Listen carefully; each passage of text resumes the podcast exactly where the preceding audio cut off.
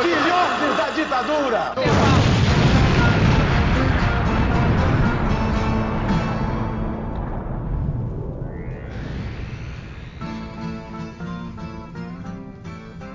Olá, queridos! Você sintonizou na Rádio Metamorfose. Eu sou a jornalista Júlia Guiar e, como vocês sabem, o nosso host normalmente é o Hidalgo. Só que ele tá doente e não vai poder participar do programa de hoje, então eu vou apresentar o programa. E aqui comigo está a cientista política e jornalista também do jornal Metamorfose, Laís Vieira. Dá um oi aí, Laís. Olá, pessoal, para mais um dos nossos programas com grandes entrevistados, grandes polêmicas, grandes discussões. E é isso aí, bom dia, boa tarde, boa noite, a depender do que você esteja fazendo e da onde você esteja nos ouvindo. E segue aí com a gente. E nós estamos aqui também com o saudoso que voltou para esse querido programa, ainda bem, nosso querido jornalista cultural Marcos Vinícius Beck. Olá, meus caros, é, tudo bem com vocês? Voltei aí depois de, um, de umas intercorrências é, tecnológicas que me obrigou a ficar sem celular, né, e consequentemente sem conseguir participar deste programa. E é isso, vamos vamos voltar com tudo aí, vamos, vamos discutir temas tão importantes para o Brasil que são abordados de forma bem xoxa pela velha mídia brasileira. E bem, no programa de hoje nós vamos discutir sobre a intervenção do Bolsonaro na Petrobras. E para poder falar um pouco com a gente nesse programa, a gente convidou o economista Paulo Gala. Ele é graduado em economia pela FEA da USP ele é mestre e doutor em economia pela Fundação Getúlio Vargas, em São Paulo. Foi pesquisador visitante nas universidades de Cambridge, na, no Reino Unido, e da Columbia, em Nova York. Ele também é professor de economia na FGB, em São Paulo, desde 2002. Oi, Paulo, seja muito bem-vindo aqui no nosso programa. Dá um oi aqui para os nossos queridos ouvintes. Tudo bom, gente? É um prazer estar aqui com vocês para conversar sobre esse tema polêmico, né, espinhoso, mas fundamental para o Brasil. Então, adorei o convite e, vamos lá fazer a conversa. Muito legal. Bem, lembrando que vocês podem acessar o nosso jornal no www.jornalmetamorfose.com. A gente tem também uma vaquinha coletiva lá no nosso jornal. É só você entrar lá no Apoie, é, no nosso site. Bem, bora para a pauta. Mas rapidinho aqui, antes da gente entrar no programa de hoje, eu quero convidar vocês a conhecer a nossa página na Benfeitoria, que vai estar linkado no post. Lá você pode dar uma olhada como a gente está fazendo para poder agariar fundos para manter o jornal funcionando. Então, se você quiser ajudar o JM e o nosso podcast Rádio Metamorfose, dá um clique no link e dá uma olhada lá nas doações que podem ser feitas mensalmente para o jornal. Elas vão de 10 reais ao mês até 100 reais. E é, com isso vocês conseguem manter o jornal aqui funcionando. Então dá uma, uma olhadinha no link e de volta para o programa.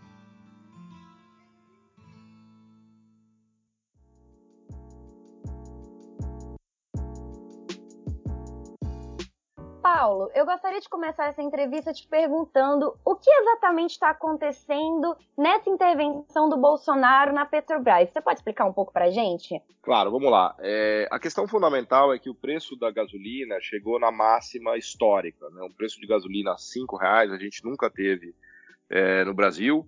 Isso se deve a dois motivos. Primeiro, que o preço do barril de petróleo no mercado mundial está muito alto. Ele passou de 60 dólares é, a máxima né, de preços aí dos últimos, sei lá, praticamente 5, 6 anos. E a taxa de câmbio no Brasil também se desvalorizou para o nível mais alto, foi para R$ 5,50, R$ 5,60. Então, o que, que a taxa de câmbio tem a ver com isso? O custo da gasolina no Brasil em reais depende do preço da gasolina no mercado internacional, né, do barril de petróleo, e da taxa de câmbio que converte esse preço de dólares para reais. É claro que é, a definição exata do preço passa pela política de preços da Petrobras, que é o que a gente vai discutir na sequência. Mas, vamos dizer assim, para as pessoas entenderem, grosso modo, a gasolina nunca custou tão caro no Brasil, é, e isso é, levanta muitas pressões contra o Bolsonaro, né, especialmente uh, o grande risco de ter uma greve de caminhoneiros, e ele interviu na Petrobras para que uh, a, a Petrobras não praticasse preços do que seria, vamos dizer assim, uma companhia totalmente privada. Né? Uma companhia totalmente privada, ela busca o lucro e pronto, ela não tem funções públicas e busca atingir outros objetivos que é, são importantes para a sociedade. Também é importante dizer, antes de é, devolver a palavra para vocês, que não é a primeira vez que isso acontece. Isso acontece, aliás, desde sempre, né? Desde que eu acompanho a economia há mais de 20 anos, eu me lembro que a gente sempre teve esse problema. Até me mandaram esses dias uma matéria do Fernando Henrique Cardoso, em 2002, intervindo na Petrobras para que ela não aumentasse preços. Né? Na era Lula e Dilma, vários momentos também, o presidente Lula e a Dilma também fizeram intervenções para segurar o preço. No, no, na, no governo do Temer, o presidente da Petrobras à época, que era o Pedro Parente, ele pediu demissão porque o Temer é, interviu na Petrobras para que ela não aumentasse preços ali no momento da greve dos caminhoneiros, vocês devem se lembrar. Então a Petrobras é muito mais do que uma simples empresa de petróleo, né? Ela é, eu costumo brincar que ela é o ministério do petróleo, porque ela cuida de toda a parte de combustíveis, especialmente de combustíveis fósseis do Brasil, e, e a política de preços que ela adota é da maior relevância. Então, é, as tentativas de se colocar uma gestão puramente privada na Petrobras nunca deram certo é, no Brasil. E até mesmo o Bolsonaro, com essa cabeça totalmente privatista dele, junto com o Guedes, tentaram e não conseguiram. A verdade é essa, né? Porque a sociedade brasileira colocou tanta pressão que o próprio Bolsonaro foi obrigado a recuar. Né? Então acho que é mais ou menos nesse quadro eu gosto de pensar o que está acontecendo. Mas tem muito pano para manga aí para a gente falar, né? É, então, Paulo, é, você comentou, né, de porquê dessa alta, né, e o porquê da, da intervenção, e aí você mencionou, né, a cotação do, do barril, a questão, né, do, do valor do dólar, e é, como você mesmo falou, a política de preço que a Petrobras adota é importante para a gente pensar essa questão dos preços. Mas a gente sabe que não existe só um tipo de política. Essa política, né, muito ligada à cotação do dólar, à questão do preço, né, do barril no mercado internacional, ela foi ali principalmente implementada, né, como a gente tem hoje no governo Temer, e aí o atual governo manteve.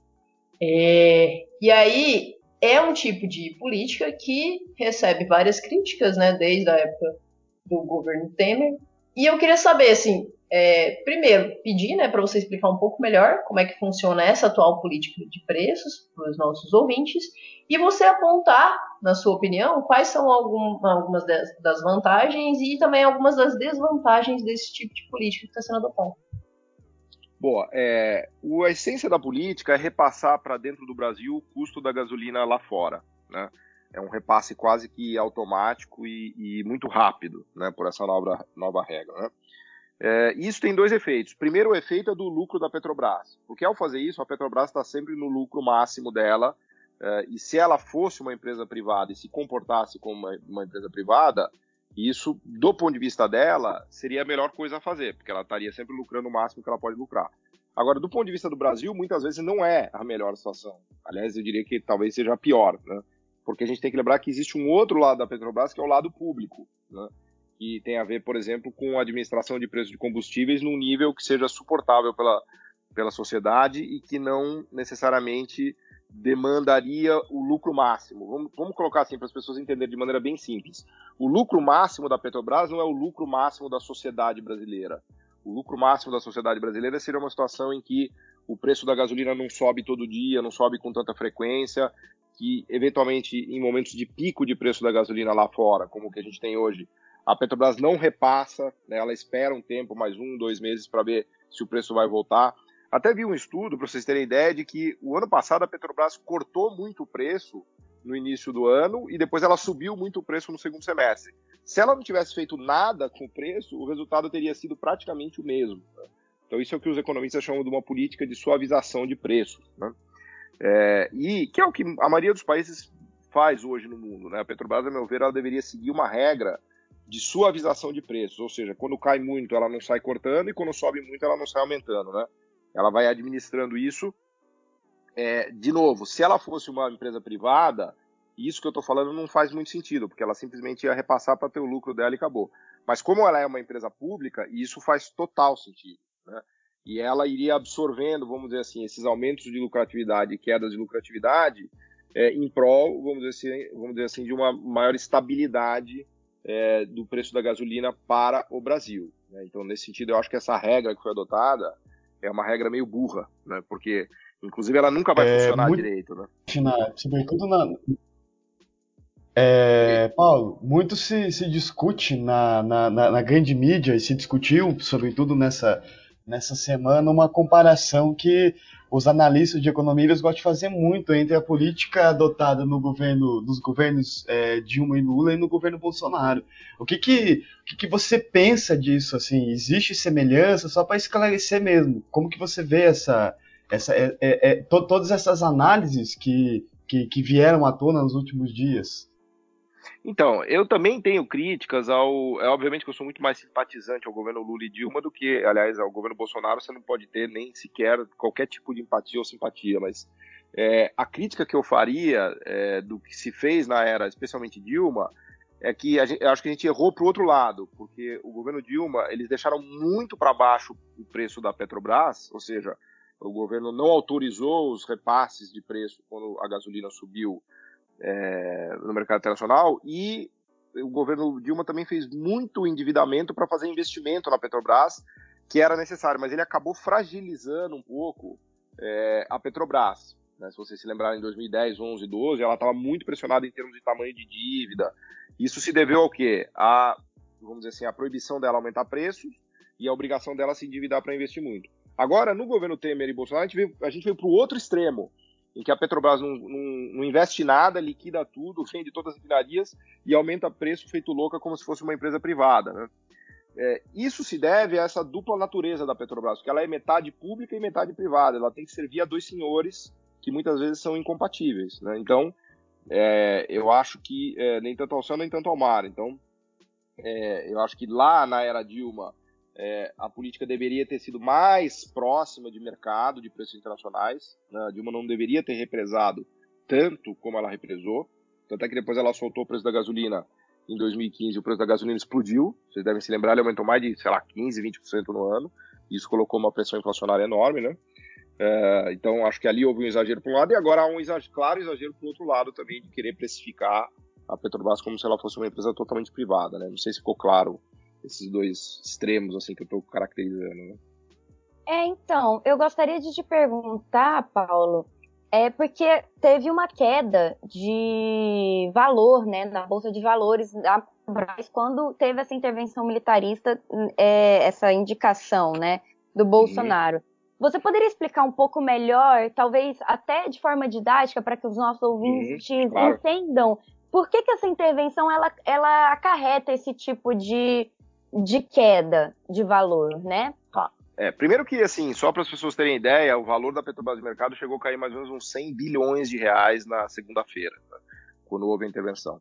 Por que, que isso acontece? Porque o mercado, ele quer a Petrobras como se fosse uma empresa privada. Né? O mercado, ele é dono de metade da Petrobras e ele não gosta dessa ideia do governo interferindo, do governo usando a Petrobras para fazer políticas públicas de desenvolvimento de refinaria, de suavização de preço de petróleo. Nada disso é relevante para o mercado. O mercado quer o lucro máximo. Né? Essa é a arena de mercado. Então, quando um governo faz uma intervenção na Petrobras no sentido de impedir que ela haja como se fosse uma empresa privada, o mercado dá um piti. Né? O mercado fica dá pitizinho, fica revoltado e tal, e perde muito dinheiro. As pessoas que estavam compradas em Petrobras perderam muito dinheiro né, naquele momento. Por quê?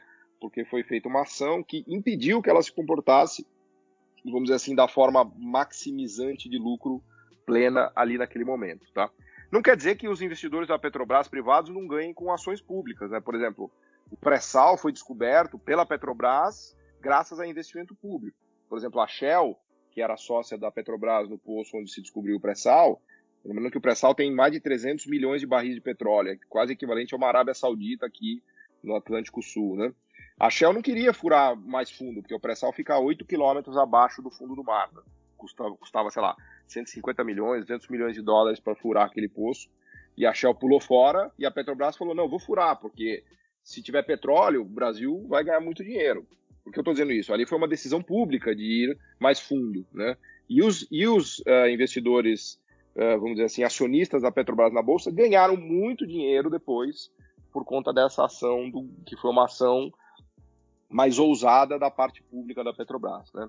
Mas, via de regra, o mercado não gosta de, de intervenção do governo. Então, quando o governo é, é, mexe no Banco do Brasil, na Eletrobras, na Petrobras, em geral o mercado fica bastante nervoso, né? Foi isso que aconteceu. Eu queria aproveitar que a gente já está comentando sobre, sobre mercado, é, porque assim, é, a, a, postura, né, pelo menos assim, inicialmente do, do governo Bolsonaro, né, com, com uma política econômica, né, de caráter mais privatista, neoliberal, é, foi vista com muito bons olhos pelo mercado, né? Então essa questão de privatizar o, o BC, é, acenos, né, para privatizar a Petrobras, recentemente dando, é, falando publicamente sobre a Eletrobras também, né?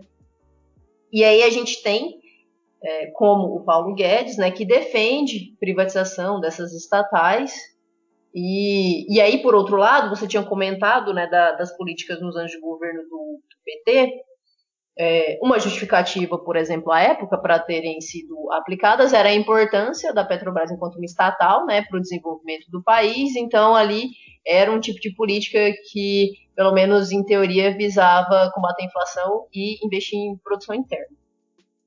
E aí eu queria que você falasse um pouco, porque para muitos críticos né, de modelos privatistas, o que o está acontecendo hoje com os preços da, da, da, Petrobras é justamente um reflexo né, do que a gente teria é, com uma empresa privatizada. Essa política de preços, por exemplo, é claramente uma né, política é, adotada pró-mercado, né, é, visando esses, esses acionistas, esses investidores.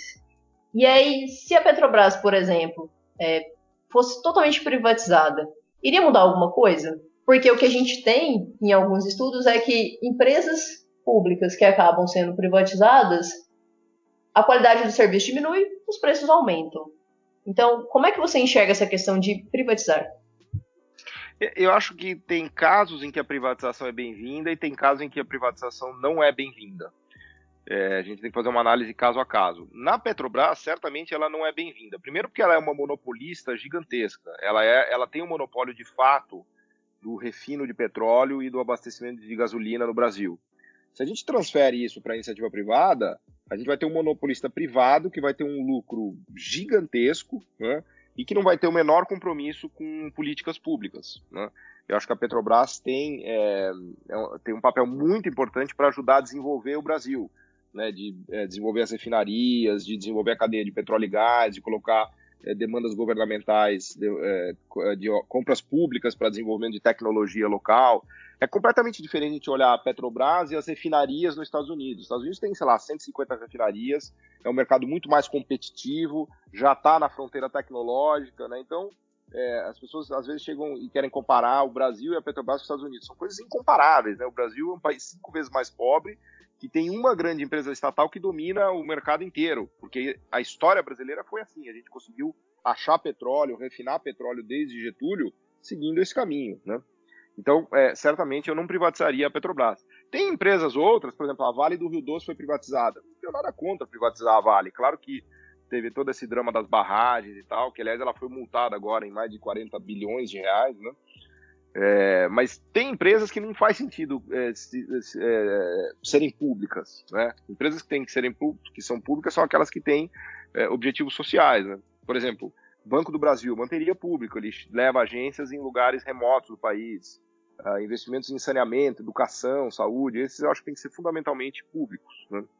Sistema elétrico também, eu acho que tem, tem uma grande parcela pública. Agora, tem outras áreas que não, né? não, não, não vejo necessidade da gente ter empresas é, vamos dizer assim, de atividade normal sendo estatais. Né? Então acho que tem, um, tem que se fazer uma análise equilibrada aí e ver se a empresa tem função pública ou não. Né? É mais ou menos por aí que eu, que eu iria. Né? É, Paulo, é, e uma coisa que eu acho que é muito corriqueira de total interesse dos nossos ouvintes, sobretudo aqueles que se locomovem de automóvel, né? De, de carro particular, etc. É qual que é o reflexo dessa alta é, de preços no, no, no, para a sociedade brasileira. Bom, o, aí tem uma questão mais é, geral, que é o futuro do, dos combustíveis é, fósseis, né? É, e com o advento da energia eólica, dos veículos elétricos, né? se a gente olhar a China, É, o mundo já produz mais de um milhão de veículos elétricos por ano. Né? A China tem cidades em que, por exemplo, Tianjin, a frota de, de táxi de ônibus é totalmente elétrica. Então, é, o futuro do, do, combustível fóssil é um negócio que está meio em sob júdice, assim, né? E outras formas de locomoção também. Hoje em dia todo mundo anda de Uber, ninguém tem carro mais, a geração mais nova. Então, é, tem surgido transformações importantes, né? Agora, isso por um lado, né? Por outro lado, o, a, a, economia brasileira ainda depende fundamentalmente do preço da gasolina como o custo básico logístico, né? Porque to, o grosso da nossa logística é feita com caminhões e os caminhões dependem do diesel e o diesel depende desse preço. Então, também não há, é, é, o que eu estava falando no começo. Eu acho que o correto que, que eu acho que a Petrobras deveria fazer, ela deveria usar uma política de suavização de preços. Quando o preço sobe demais, ela deveria segurar durante um, dois, três, cinco meses, esperar para ver se o preço volta, enfim, fazer uma regra mais, é, vamos dizer assim, estratégica, né? e não simplesmente repassar diretamente para a sociedade. Né? Menos para os usuários de carros das cidades e mais por conta do custo da logística de produção, dos caminhões e da, e da base produtiva do Brasil. Né? Então, Paulo, falando em privatizações, uma questão que também chamou muito atenção nas últimas semanas é que a BR distribuidora já foi 100% vendida, né? A gente está falando aqui uhum. de 7.700 postos de distribuição de gasolina e combustível no modo geral, que já foi privatizado. E assim, é uma coisa muito complicada, porque esses postos de distribuição de, de gasolina são é, é o maior, maior conglomerado, digamos que assim, né, de distribuição do Brasil. É um dos únicos postos que tem, tipo, no Brasil inteiro, literalmente, que atinge realmente o país todo. Você acha que esse tipo de privatização que já aconteceu pode prejudicar ainda mais o preço da gasolina e pode deixar é, o Brasil, porque a gente tem essa questão, né? Essa privatização, ela também joga a nossa, o nosso monopólio na mão de empresas privadas. E a gente sabe muito bem que esses monopólios, quando ficam na mão de empresas privadas, coisa boa não dá, né? Você pode falar um pouco sobre isso, assim? É, o, o, monopólio privado ele dá muito mais medo do que o público, porque o público pelo menos tem alguma noção ali de repartir com a sociedade aquilo, né? Tem interferência pública para não, não deixar que se crie um lucro astronômico e totalmente fora de controle. Então, essa questão da BR distribuidora preocupa, porque é, há de fato é uma transferência de poder de monopólio para o setor privado. Preocupa menos do que o refino e, e, e, a, e a, importação da gasolina, a distribuição da gasolina é, na base, não no posto. O que eu quero dizer com isso? O setor de postos de gasolina ele é mais concorrencial do que o setor de refino e de importação pura e simples da gasolina. Então, é, vamos dizer assim, o temor que haja uma concentração no setor de postos é menor, mas o governo tem que ficar muito de olho nisso. E agora que ele privatizou, é, ele tem que fazer uma regulação né, através do CAD, né, que é o órgão de defesa da concorrência, é, dura. Né, ele não pode deixar correr solto. Né, então, é, é acho que aumenta bastante o risco de, uma, de a gente entrar numa concentração relevante no setor de distribuição de gasolina também. Né. Mas, é, mas eu insisto, acho que o, o preço da gasolina elevado tem menos a ver com uma possível concentração do setor de postos de gasolina e tem mais a ver com o custo da gasolina que realmente subiu no mercado mundial, né? Porque aí também não tem muita mágica, né?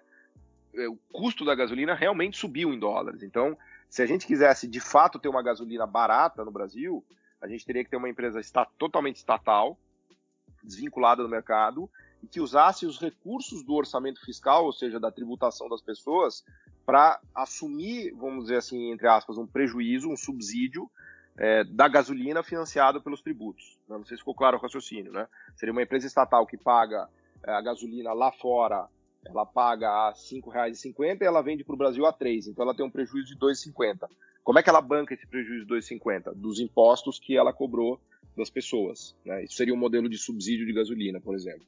Que eu não sou favorável. Eu não acho que a gente tem que ficar subsidiando a gasolina, até porque eu sou muito favorável a novas formas de energia, energia limpa, eu acho que a gasolina e o petróleo são formas de energia do passado. Né? Quando você subsidia a gasolina, você estimula as pessoas a ficar comprando carro, a usar caminhões, esse tipo de coisa. Né? É, não, inclusive, maravilhoso esse seu ponto, concordo totalmente sobre a gente precisar deixar um pouco de lado combustíveis fósseis. É, Mas como infelizmente ainda não é uma realidade aqui no Brasil, é, eu queria puxar o gancho que você citou a questão da tributação, porque é, a gente teve né, essa, essa intervenção do Bolsonaro, uma coisa meio assim, nacionalismo meio torto, né? Ele interviu, mudou o presidente, aí depois falou que não interviu, não mexeu na política de preços, mas falou é, uma vez para a imprensa, né, é, que ele ia cortar todos os impostos federais para diminuir o preço, né, diesel, combustíveis e, e, tudo mais. E aí eu queria te perguntar qual que é a viabilidade desse tipo de política, se realmente ele poderia fazer isso, se realmente isso adiantaria? E quais os efeitos disso, porque também há uma discussão, né, e, e houve até em certo momento uma pressão do governo federal para que os estados também, né, é, é, retirassem alguns desses impostos. Então, você puder falar um pouco sobre isso? É, na verdade, assim, o Bolsonaro é um fulano totalmente perdido, né? Eu sinto até meio ridículo tentando fazer uma análise séria sobre as coisas que ele diz, sobre as coisas que ele faz, né? Mas, mas vamos lá, né? Em prol do, do debate. É, o que acontece com ele? Ele sofre pressões de todo lado. Então ele sofre pressões dos militares, da equipe econômica, dos ministérios, da sociedade. Ele está perdido ali no meio daquelas pressões. Ele não entende muito bem o que está acontecendo uh, e vai fazendo comentários em todas as direções, né? É, e é evidente que é, tudo que ele fala é contraditório, né? Porque, por exemplo, é, primeiro ele fala que é, tem que matar os comunistas, ser a favor do mercado, do liberalismo, deixar o mercado funcionar. Aí depois ele vai lá e quer intervir na Petrobras para ditar o preço que a Petrobras tem que fazer.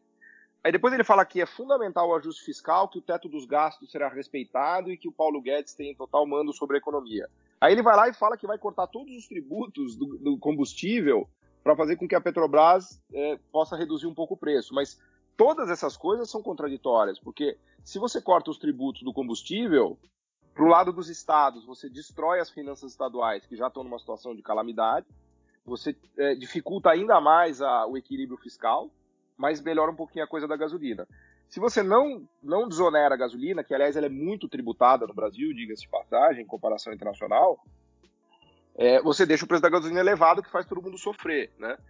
Então, como o Bolsonaro não tem clareza né, do que ele quer, de qual é o projeto, do que deveria ser o melhor país, ele fica pulando igual uma bola de ping-pong. Né? Vem uma pressão daqui, de lá e tal, e ele vai reagindo dessa maneira caótica, aleatória. Né? Mas isso é, eu estou rindo para não chorar, porque a consequência disso é que o país está numa situação deplorável em todos os sentidos que você queira analisar. Né? Então, Paulo, uma questão também muito importante é justamente essa cadeia né, de relações do preço da gasolina tem com outras áreas da sociedade. Por exemplo, uma coisa que pode acontecer com o aumento do preço da gasolina é aumento do preço das passagens, como já vem acontecendo, por exemplo, aqui no Rio de Janeiro, onde eu moro, da onde eu estou falando, né? E muitas dessas empresas que são públicas privadas, elas usam isso como argumento para aumentar a passagem de transporte público, por exemplo, né? E a gente também tem essa questão é, das greves, né? Que podem ser acarretadas várias greves, não só dos caminhoneiros, mas greves de é, motoristas de aplicativos e vários outros setores da sociedade que usam a gasolina, o diesel e etc. como é, base, né, do seu trabalho. O que, que você entende? Quais são essas relações, assim? É, tem o custo econômico, eu sou economista, né? Então vou, vou, pedir perdão pelo meu economicismo, né? Eu fiz graduação, mestrado, doutorado, professor de economia. Então, a coisa que eu mais faço na vida é enxergar, enxergar o custo econômico das coisas, né? Aliás, é mais forte do que eu, não consigo analisar qualquer realidade sem é, pensar no custo econômico dela. Então, quando o combustível sobe, o, aumenta o custo do combustível.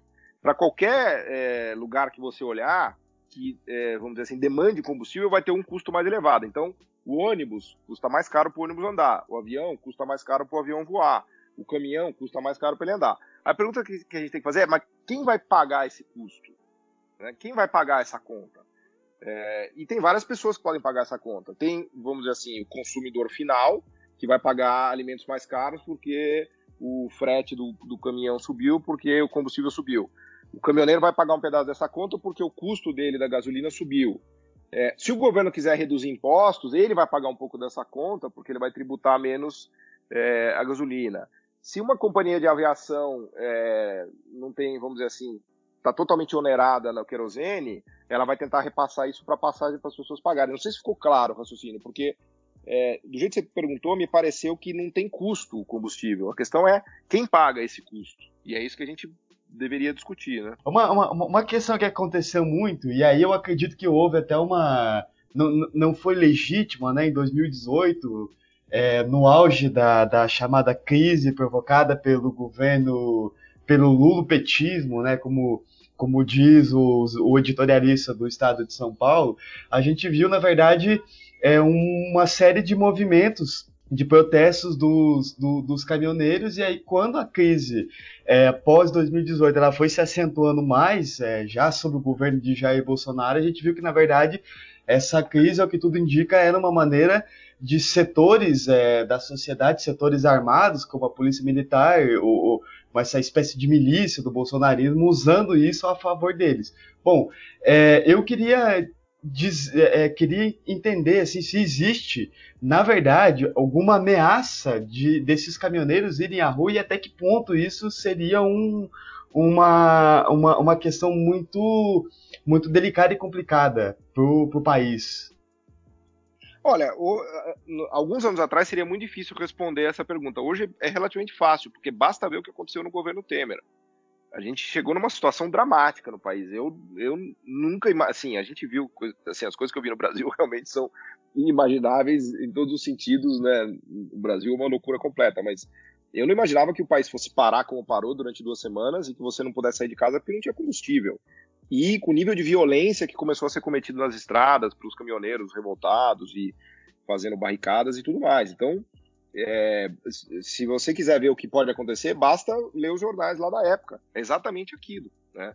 É uma situação de semi-caos social, porque é uma situação em que os supermercados começam a ficar vazios, as prateleiras não têm mais alimentos, as pessoas começam a ter medo, inclusive, de, de não ter o que comer. Né? É uma situação que beira a barbárie. Assim, né? Aliás, como, como diz um amigo meu, a civilização ela é uma fina crosta de gelo. Né?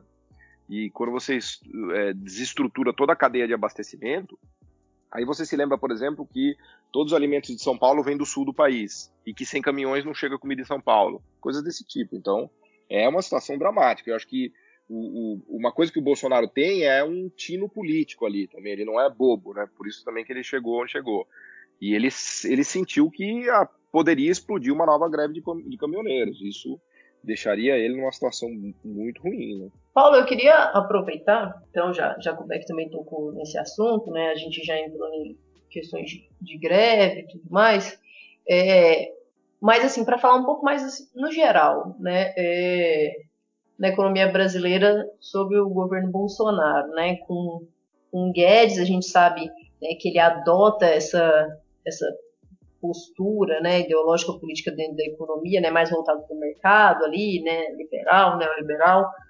É, eu queria ver com você assim, o que, que você acha dessa postura, o, o que, que tem de, o que, que pode ter de prejudicial para o país? Porque assim, no meu entendimento, os governos petistas não deixaram de ser governos neoliberais, por exemplo, né? Inclusive muita gente ganhou grana, etc, né? É, eu vejo muito mais como um governo que adotou uma conciliação de classe, né, mas não mudou ali é, realmente bases que fizessem com que o país, por exemplo, não adotasse uma política neoliberal na economia, enfim, etc. É, você pode explicar isso muito melhor por ser economista. Mas eu queria que você falasse um pouco como é que você vê essa política do, do Paulo Guedes, os riscos que tem, né? Para o próprio crescimento nacional, desenvolvimento interno, né?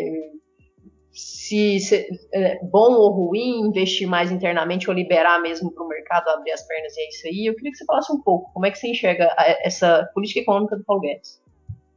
Bom, a primeira observação é que o Paulo Guedes e a equipe dele está tá completamente fora do tempo e do espaço. Né? Eles estão vivendo em 1977, 1978. Né? É, 1980 ali, se quiserem, na era Reagan e Thatcher, né, que foi o auge dessas ideias é, conhecidas como neoliberais. Hoje o mundo todo já caminhou para muito longe disso. Né? Se a gente olhar o que o Joe Biden está fazendo agora nos Estados Unidos, toda a política econômica seguida é, pelos americanos, pelos europeus, pelos asiáticos, né? Tem até aquela. Acho que tinha um seriado até, né? Tipo, era You Are So 80s, uma coisa assim, né? Então é, é uma política completamente obsoleta, defasada e equivocada que o, que o, que o Paulo Guedes segue junto com a equipe dele, né? Ninguém mais faz isso no mundo. É uma quase que uma caricatura ridícula, assim. É, é, do nível de alienação e de ignorância que basta você abrir qualquer jornal, né, da mídia internacional, do, do Wall Street Journal, do Financial Times, do, tô falando de mídia mainstream, tá? Que você vai ver que o que a gente faz aqui é uma piada, né, uma piada completa, né? É, e o resultado disso é bastante óbvio, né? Aliás, foi o que aconteceu muito com o Reino Unido, com os Estados Unidos, né? Teve aumento de desigualdade enorme, a privatização dos serviços públicos deu muito errado, no Reino Unido eles estão revertendo. Isso para países ricos. Para países emergentes, então, nem se fala. Nenhum país pobre ou emergente conseguiu se desenvolver usando políticas liberais desse tipo, né? Basta olhar agora para ter exemplos recentes, o que está acontecendo no Vietnã, na China, na Coreia do Sul, que são exemplos maravilhosos de sucesso econômico e que têm usado políticas, é, vamos dizer assim, desenvolvimentistas, né? De é, ação do governo, de combinação de mecanismos e mercados. Porque não, com isso eu não quero dizer que a gente não tenha que usar o mercado nem iniciativa privada. Não há desenvolvimento econômico sem mercado e sem iniciativa privada. A grande questão é como se articula e como se combina isso. Né? Então, é, é, o que funciona é justamente um, uma, é, vamos dizer assim, uma limonada que tem limão, açúcar, água, tudo bem combinado direitinho. É, então o que esse governo está fazendo é um, é um limão azedo puro, assim, completamente sem noção. É, na era Lula e Dilma, eu acho que houve um esforço para se caminhar nessa direção, né, de uma posição mais pragmática, é, de uso de mecanismos de mercado e Estado combinado, é um pouco na linha do que fazem hoje é, os governos europeus e, e, o governo americano. Né?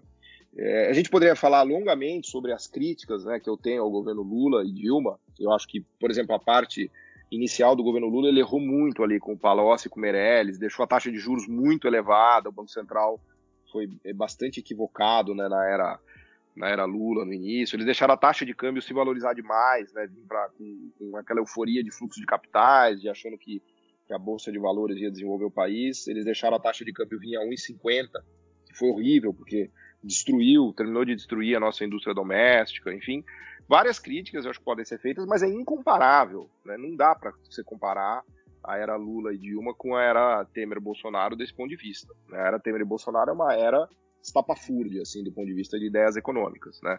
São ideias que nenhum país mais no mundo segue. A gente é quase uma espécie de Coreia do Norte e do avesso, sabe? Fazendo políticas assim que são chegam a ser ridículas até. Né? É, Paulo, para a gente finalizar esse programa, eu gostaria de perguntar para você o que, que você acha sobre a competência dos militares na economia. Eles são realmente competentes? A gente pode realmente é, confiar nos militares quando o assunto é economia e lembrando, né, do nosso querido, com muitas aspas aqui, de forma até debochada, milagre econômico da época da ditadura militar, né? O que, que você pensa sobre os militares na economia, tendo em vista, né, que o governo Bolsonaro é um governo militarista e é um governo que cada vez mais enfia militares dentro da política econômica, né? Justo, e eu só queria, antes é, do Paulo responder, eu queria só fazer um comentário em cima disso que a Júlia falou, muito bem colocado, inclusive, que é, o ato institucional número 5, o famoso AI-5, que tem deputado troglodita que, que pede a volta desse, desse AI-5, ele na verdade também foi assinado pelo, pelo então ministro da Fazenda da época, o Antônio Delfim Neto. Então é interessante também essas, essas curiosidades da história, digamos assim. É, eu acho que é, a gente não sabia bem qual era a qualidade dos militares que a gente tinha e agora ficou claro que ela é péssima, né? Horrível, horrível. Assim, eu não imaginava que a gente tinha militares tão ruins no Brasil. Aliás, eu não imaginava que a gente tinha tanta coisa ruim no Brasil, assim. Para ser sincero com vocês, esse governo ele trouxe o que há de pior do Brasil. Ele tirou das entranhas o pior Brasil que existe. Eu até hoje estou meio chocado ainda com o que eu vi, né? Quando eu vejo o nosso ministro das alucinações exteriores, o nosso ministro do meio ambiente, o nosso ministro da saúde. Eu fico me questionando, eu falo assim, é, será possível que o Brasil produziu pessoas tão ruins, né? Como é possível isso, né? E agora elas foram alçadas aos cargos é, máximos da República. Isso se aplica também aos militares, né? E que está fazendo eles passarem um papel de ridículo, porque a gente vê quão, é, quão ruins são os nossos militares e a baixíssima qualificação, inclusive técnica deles, né? inclusive técnicas, né? Sem querer fazer apologia da ditadura militar dos anos 70, é, é incomparável o nível do, dos ministros, dos militares daquela época com o que a gente tem hoje. Pelo menos naquela época eles eram nacionalistas, eles desenvolviam a indústria.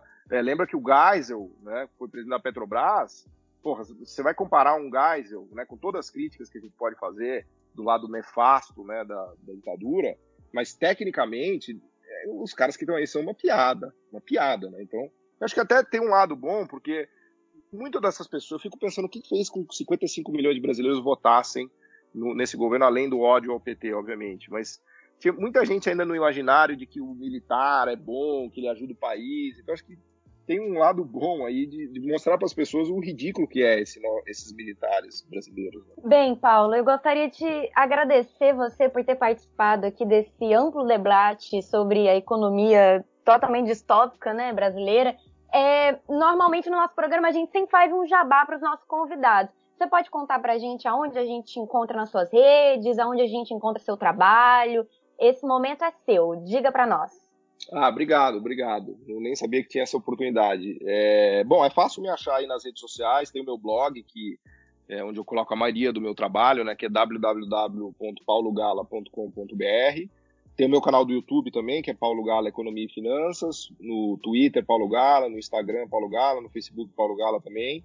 E eu procuro colocar muito dessas análises que eu fiz nessas redes sociais é, da ótica de um economista, mas eu tento fazer a brincadeira do economia sem economês, né? ligar a tecla SAP para tentar explicar da maneira mais simples possível as questões econômicas para que todos possam entender e participar do debate. Né? Me irrita muito a postura arrogante dos economistas que ficam falando difícil, que usam termos técnicos e tal.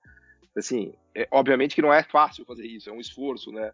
Que eu, que eu faço, mas é, mais ou menos o meu trabalho é esse, né? E agradecer a oportunidade aí para vocês de, divulgar. Muito obrigada por ter participado, Paulo. É, Paulo, gente... muito obrigada, foi ótimo. Sim, foi ótimo. Obrigada por esclarecer várias questões super importantes. A gente tem certeza que os nossos ouvintes vai procurar você, você nas redes para poder se aprofundar ainda mais no assunto, né? Porque a gente sempre pauta isso. É, não só ouvir os programas e ouvir os debates que a gente faz aqui, mas também procurar esses especialistas que a gente traz para que os nossos ouvintes possam se adentrar cada vez mais nos assuntos que a gente traz aqui toda semana. Então, muito obrigada e é isso. Se você quiser falar mais alguma coisa, esse momento também fica aberto.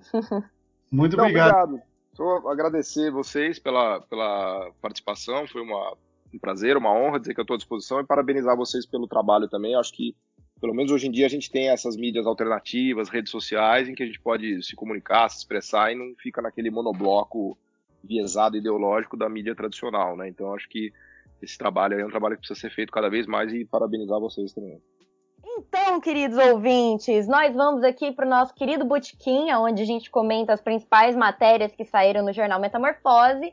Bem, infelizmente, né, como o Hidalgo ele tá doente, quem vai puxar aqui esse babado sou eu. Bem, como o Hidalgo normalmente começa o programa falando de mim, me puxando para falar os babados, eu vou fazer diferente aqui nesse episódio. Bora lá!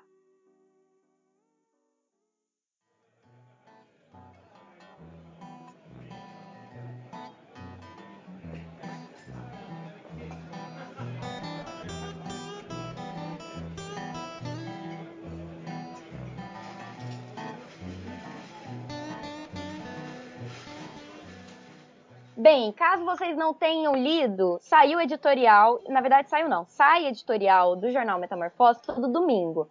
Então, domingo passado a gente publicou um editorial sobre as mudanças climáticas é, e como elas estão aterrorizando o Brasil e a humanidade, falando principalmente da crise no Acre. Então, vale a pena dar, dar uma olhada, que é importante. É, para além disso, agora eu vou comentar as minhas matérias. Segunda-feira, vocês sabem, sai toda segunda-feira a minha coluna, Doce Viagem. Semana passada eu estava tão triste quanto eu tô essa semana. Então, é, a minha coluna foi com o título Quando a Desesperança Bate na Porta. Eu não posso dizer nada além de chorar, né? A gente está aqui rindo para não chorar, chorando para não rir. Então a gente fica nessa.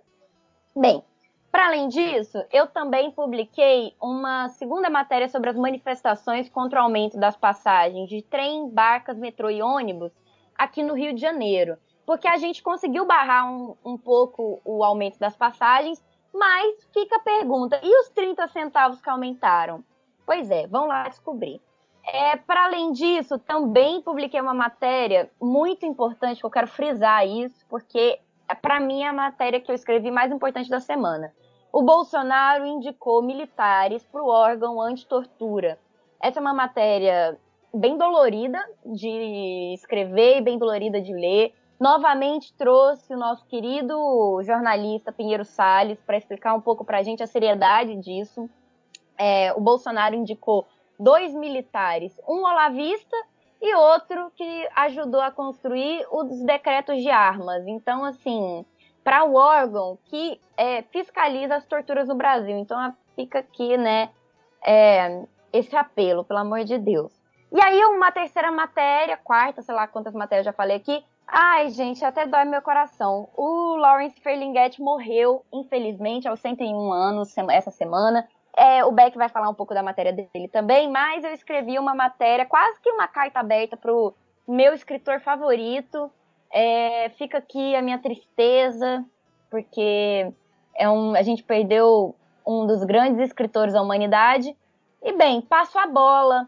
É, Beck, o que, que, você escreveu essa semana? Conta aí para nós. Escrevi pouco, bem pouco em relação a, ao que eu vinha produzindo nas últimas semanas, realmente muito pouco mesmo, mas sem, sem dúvida, vou começar falando pelo texto que eu julgo que foi o acontecimento da semana, é, que foi a morte do Ferninguete, né? A Júlia fala um pouco, assim, eu fiz um obituário dele, é, e que ao contrário do que foi publicado na grande mídia, sobretudo uma uma capa da Ilustrada de quinta-feira, foi uma capa super equivocada, o título que dizia que ele era o último beatnik, na verdade ele não é o último beatnik. O último, o que está vivo é o, o, Gary, o Gary é, Snyder. Ele é um cara que tem 90 e poucos anos, ele foi contemporâneo do Ferlinghetti na empreitada que que deu origem à livraria City Like Book Stories em São Francisco nos anos 50.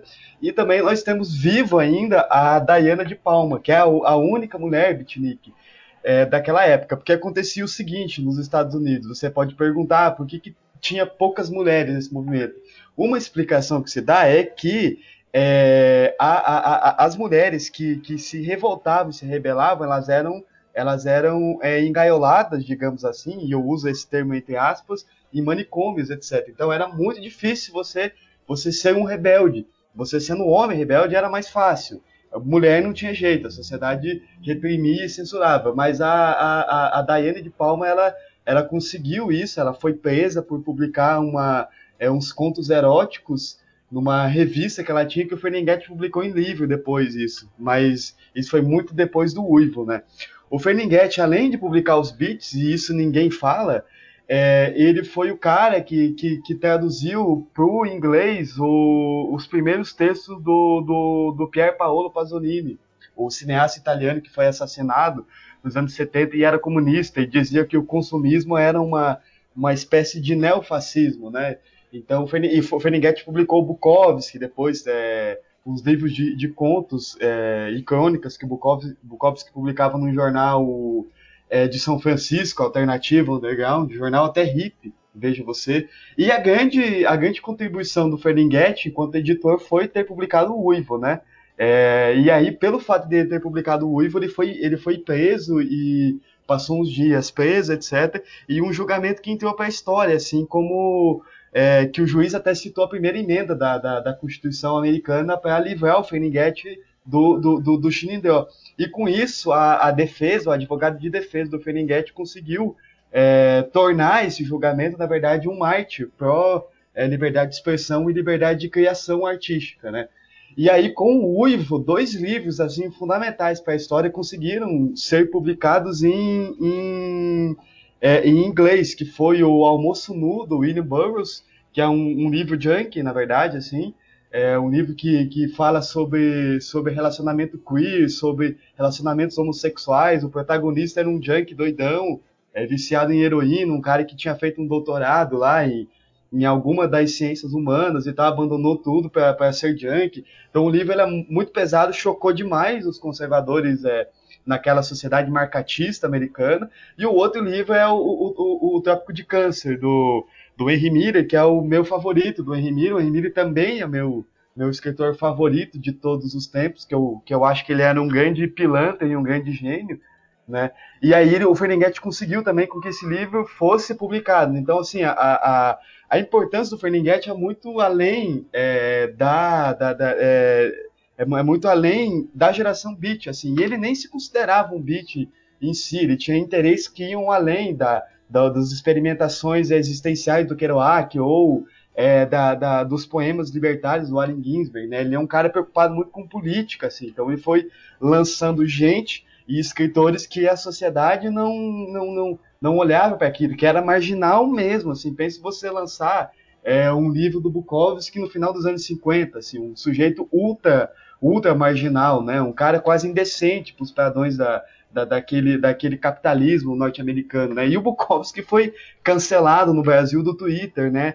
Dos anos 2020. Veja você, nem o Ferlinghetti conseguiu cancelar o, o Bukowski, as pessoas querem cancelar ele. E tem um outro lado do Ferlinghetti, ele era um grande, um grande poeta, o, o, um dos livros mais vendidos da história da literatura americana é do, do, do, do Ferlinghetti, foi lançado no Brasil pela pela editora LPN, que foi a mesma editora que lançou é, O Amor nos Tempos de Fúria, né? Que é um romance radicalmente experimental e muito bonito, assim, ó, o texto dele. E em 2018, prestes a comemorar o centenário, ele lançou um livro chamado Little Boy, é, que no Brasil ainda não tem data para ser lançado. É, talvez esse livro seja lançado pela editora 34 no final do ano mas é um livro é um livro genial assim é, é, é um romance autobiográfico em que o Ferlinghetti ele vai contando a partir de uma de uma prosa muito muito original e muito muito singular assim grandes é, períodos da sua vida por exemplo como a empreitada da da, da, da City é,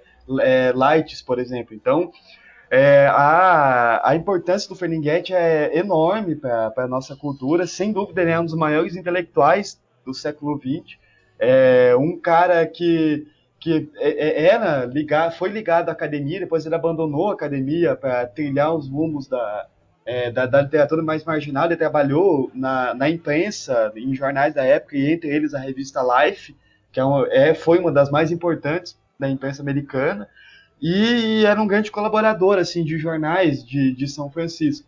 Eu e a Júlia, nós tínhamos um sonho, que era, na verdade, entrevistar o Ferlinghetti mas a gente não conseguiu, infelizmente, né? A gente foi traído por uma ironia do destino, digamos assim. Então, mas fica, fica a obra, fica o registro de um, uma pessoa que foi muito importante para nós, assim, e de certo modo foi muito importante para a formação do Metamorfose. E eu digo para mim, por tipo de jornalismo é, cultural que eu tento fazer, sem dúvida, é, uma das grandes referências é o Lawrence Ferlinghetti. E, e agora, Teve outros textos que eu publiquei, teve um ensaio é, do Hunter Thompson. É, você está ouvindo, publicado no domingo passado. Nesse domingo agora, é, vai ter um ensaio sobre o, o Ferlinghetti, que eu conto um pouco mais, de uma maneira mais aprofundada, esse, é, essa figura. E, e, fique ligado nesse, nesse projeto do Metamorfose ligado à editora de cultura, que a ideia é realmente publicar é, ensaios e trazer um pouco daquela ideia de super, é, dos suplementos de literatura que existiam é, nos anos 50, 60 e 70 no Brasil. Então, fiquem ligados, e é isso, gente. Eu me alonguei demais aqui, mas infelizmente não tinha como ser sucinto, não falando é, do Ferlinghetti, não falando é, dessa pessoa que foi, que marcou a, a, a contracultura e tudo que representa isso hoje pra gente. Bem, depois dessa faladeira toda, Laís, vai que é tua. Bom, galera, primeiro, né, dar as boas-vindas ao maravilhoso retorno do Beck. Tava com saudade, mesmo ele às vezes falando muito, mas o Beck sabe que eu sou fã dele, então foda-se. É, segundo, eu queria dizer que, Ju, eu te amo, mas seu espanhol é horrível. É, e como o Hidalgo, infelizmente, né, não pôde nos acompanhar hoje, eu vou começar falando sobre o texto que ele publicou essa semana, o Sede de Arte, né? Foi por conta dele. E ele trouxe pra gente o Shin Godzilla, que é um filme de 2016, né, em tradução livre, né? É, a gente pode traduzir como Verdadeiro Deus. E foi dirigido pelo Hideaki Anno. Acho que eu pronunciei certo. Infelizmente não sei falar japonês, mas acho que eu É, pronunciei certo. Que inclusive é criador do clássico e magnífico Neon Genesis Evangelion. O anime é muito bom, fica a dica, né? E o Hidalgo ele fez um paralelo muito legal, né? É, do filme, da mensagem que tem ali, né, por trás do filme, com a crise pandêmica que a gente está tá vivendo atualmente, né? É, por quê? É, principalmente ali logo no, no início do filme, ele vai mostrar que a resposta do, do governo, quando começou a acontecer os eventos, né, com a presença do, do Godzilla, foi de simplesmente um show de burocracia e de negacionismo, e que isso acabou custando muito caro. Então o Hidalgo vai fazer um paralelo, né, vai traçar paralelos disso que tem no filme com a resposta lenta do governo brasileiro para a pandemia. Ficou um texto bastante interessante, ele trouxe muita coisa legal, então confiram lá. Já no meu caso, é, infelizmente, né, não escrevo assim coisas tão bonitas como a Júlia e o Beck, Dizem por aí, né, que eu sou uma capricorniana de coração de gelo, então eu só escrevo coisas com muito ódio, e no caso dessa semana foi muito ódio ao governo mesmo, que é algo tradicional da minha parte, inclusive, né? Então, se vocês forem lá conferir no nosso site, vocês vão encontrar um texto meu que é sobre a discussão em torno da privatização e dos investimentos aqui no país, né? É, qual que foi a questão? Foi que essa semana o, o Bolsonaro, né, ele entregou pessoalmente lá no, no Congresso, né, para posterior é, votação na Câmara e no Senado, é, de uma medida provisória que autoriza estudos de desestatização da Eletrobras. E quem é a Eletrobras? A Eletrobras é só, simplesmente, para o ouvinte, a, a maior companhia né, da América Latina do setor elétrico e que possui um terço da capacidade geradora de energia do Brasil. A ideia, então, é que é, aos poucos, né, não é não, a ideia da, da proposta não é privatizar de uma vez, mas é ir diminuindo a porcentagem é, do Estado brasileiro dentro da empresa, atualmente é de 51%, é, para que no final nenhum desses, é, desses investidores, dessas pessoas que possuem né, ações ali, tenham mais de 10%. E aí no texto eu trago, né, além de, dessa notícia, qual que é a problemática em torno disso e quais são, é, qual que é o imaginário, quais são as falácias por trás desse discurso liberal e de privatizações. Então, por que, que privatização não dá certo? Nunca vai dar certo e esse governo só tá fazendo merda. É basicamente isso. E também saiu um texto meu já no final de semana sobre a vacinação em Israel, né, que está sendo assim, considerado um grande case de sucesso. Porém, a questão que ninguém fala é que, enquanto Israel já vacinou praticamente toda a população, e é esse caso de sucesso, pipipi, popopó, ele simplesmente largou ao desalento a população palestina. E aí eu coloco, né, como que por conta de alguns acordos internacionais ele tem responsabilidade, né, para além do fato de que ele ocupa ilegalmente territórios, né, palestinos. Isso é toda uma enorme discussão que tem também. Eu não entro muito nos detalhes, né, mas eu falo sobre é, a postura é, bastante é, bastante falha que Israel está tendo com o povo palestino e como isso caracteriza né, uma política genocida para que permita o Estado de Israel ocupar definitivamente os territórios que são do Estado palestino. Né? Então, confiram lá também esse texto que ficou bem bacana. E acho que é isso. Bem, fazendo o que o Hidalgo sempre faz, eu também vou recomendar para vocês o nosso último episódio da Rádio Metamorfose, hashtag 33, que foi sobre o decreto de armas, que também um debate super importante com o professor Felipe Tolentino. É um puta programa, ficou incrível essa, esse episódio, assistam. É, e bem, para terminar esse programa, eu gostaria de dizer: alimentem o seu ódio contra o capitalismo sempre E eu passo a bola aqui. Meus queridos, deem os seus tchauz, por favor. É, bom, é, eu só posso indicar, né, na verdade, já que eu falei demais da conta sobre o, o Ferminghetti, até me alonguei mais do que deveria, eu vou indicar para vocês um livro que, que foi o livro que eu falei que marcou um dos mais vendidos da história da, da poesia é, americana, que é, é, a Coney Island of the Mind, que é um, livro que no Brasil ele não ele teve uma tradução bizarra que eu não vou nem falar, mas você acha pela LPM. Esse livro é um conjunto de poemas que fala, alimenta inclusive o ódio das pessoas contra o, o capitalismo, né? O Ferlinghetti odiava o capitalismo, a máquina a máquina de triturar ações e de assassinar pessoas, o tio Sam, né? Então leiam Ferlinghetti, leiam tudo, leiam livros de ensaio dele, vão atrás de artigos que ele publicou na imprensa americana, é, leiam é, O Amor nos Tempos de Fúria, leiam o Ferlinghetti, assim, que é talvez o beatnik mais mais charmoso deles, né? Porque ele não era um bêbado inveterado igual o, o Jack Kerouac, e nem era um doidão igual o, o, Ginsberg e Burroughs, né? Então, leiam ele e alimentem o seu ódio, como diz a minha amiga Laís, contra o capitalismo. Um grande abraço para vocês. Bom, jovens padawans da Revolução, como vocês acabaram de ouvir, Tieta, né? O galo maravilhoso que habita essa casa, deu tchau para vocês e eu também vou dar. Como o Beck é, mencionou, alimentem seu ódio né, contra o capitalismo, contra esse governo. Se hidratem, consumam né, produtos culturais, assistam filmes, leiam livros.